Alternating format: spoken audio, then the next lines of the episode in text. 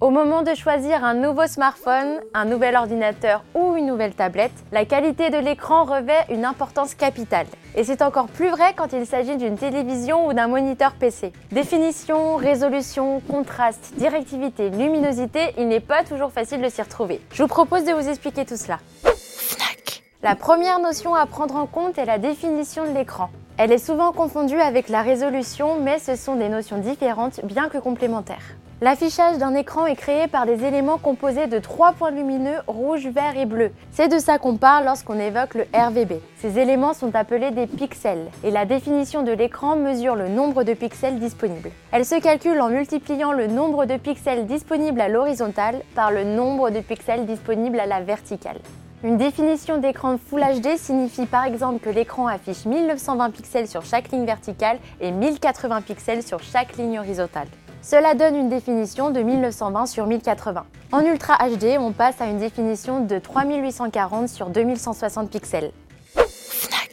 Deuxième critère, la résolution d'écran. C'est différent de la définition car cet élément prend en compte la taille d'écran. En effet, qu'il s'agisse d'un écran d'ordinateur de 32 pouces ou d'une télévision de 50 pouces, une définition d'écran Full HD signifiera qu'ils disposeront de 1920 par 1080 pixels. La taille n'y change rien. La résolution d'écran, elle, prend en compte cet aspect et calcule le rapport entre la taille de l'écran et sa définition. Elle se mesure en PPP, pixels par pouce, ou PPI, pixels per inch en anglais. L'écran d'ordinateur de 32 pouces aura ainsi une résolution de 69 ppi, tandis que le téléviseur 50 pouces aura une résolution de 44 ppi. Et notons que la distance de visionnage n'étant pas la même, la résolution est un critère plus important sur un écran d'ordinateur, de tablette tactile ou de smartphone que sur un téléviseur. Quelle différence entre les deux pour résumer?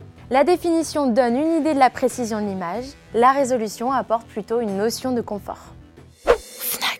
Le troisième critère important n'est autre que le contraste. Il mesure l'écart d'intensité lumineuse entre les points les plus clairs et les plus sombres d'un écran. Il s'exprime sous la forme d'un rapport appelé taux de contraste. Pourquoi cette mesure est intéressante? Parce que plus ce rapport est élevé, plus votre écran sera en mesure de restituer les scènes les moins lumineuses et les noirs les plus profonds. Une information importante notamment pour les cinéphiles. Sur ce critère, l'OLED est la technologie de dalle qui obtient les meilleurs résultats avec un contraste considéré comme infini. Déjà très répandue sur les télévisions et smartphones haut de gamme, cette technologie est en train d'arriver sur nos ordinateurs.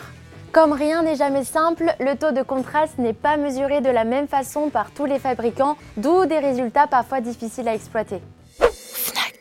Quatrième critère essentiel, la directivité. C'est un aspect un peu moins pris en compte mais tout aussi important. La directivité mesure la qualité de l'image selon la position de vision. En clair, en prenant l'exemple d'une télévision, un bon score de directivité signifie que l'image reste de qualité, que vous soyez positionné en face ou sur les côtés de l'écran. Sur les ordinateurs, les moniteurs PC ou encore les smartphones, on parle plutôt en termes d'angle de vision.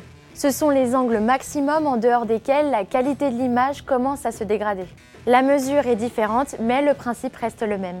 Ce critère de directivité prend tout son sens dans une optique de travail collaboratif par exemple, ou encore de visionnage d'une vidéo à plusieurs sur un même écran. Dernier critère de choix essentiel, la luminosité ou intensité lumineuse. Cette notion mesure la capacité de l'écran à émettre de la lumière. Elle se mesure en candela par mètre carré. Cette mesure prend tout son sens lorsque l'on consulte un écran en plein jour. Si la luminosité de l'écran est trop faible, on aura du mal à distinguer ce qui est affiché.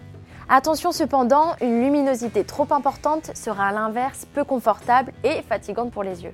On dit généralement que c'est trop, au-delà de 250 candela par mètre carré pour un écran dédié à un usage personnel. Nous aurions pu aborder d'autres caractéristiques importantes dans le choix d'un écran, comme le type de dalle, le ratio d'affichage, le temps de réponse, la taille d'écran, etc.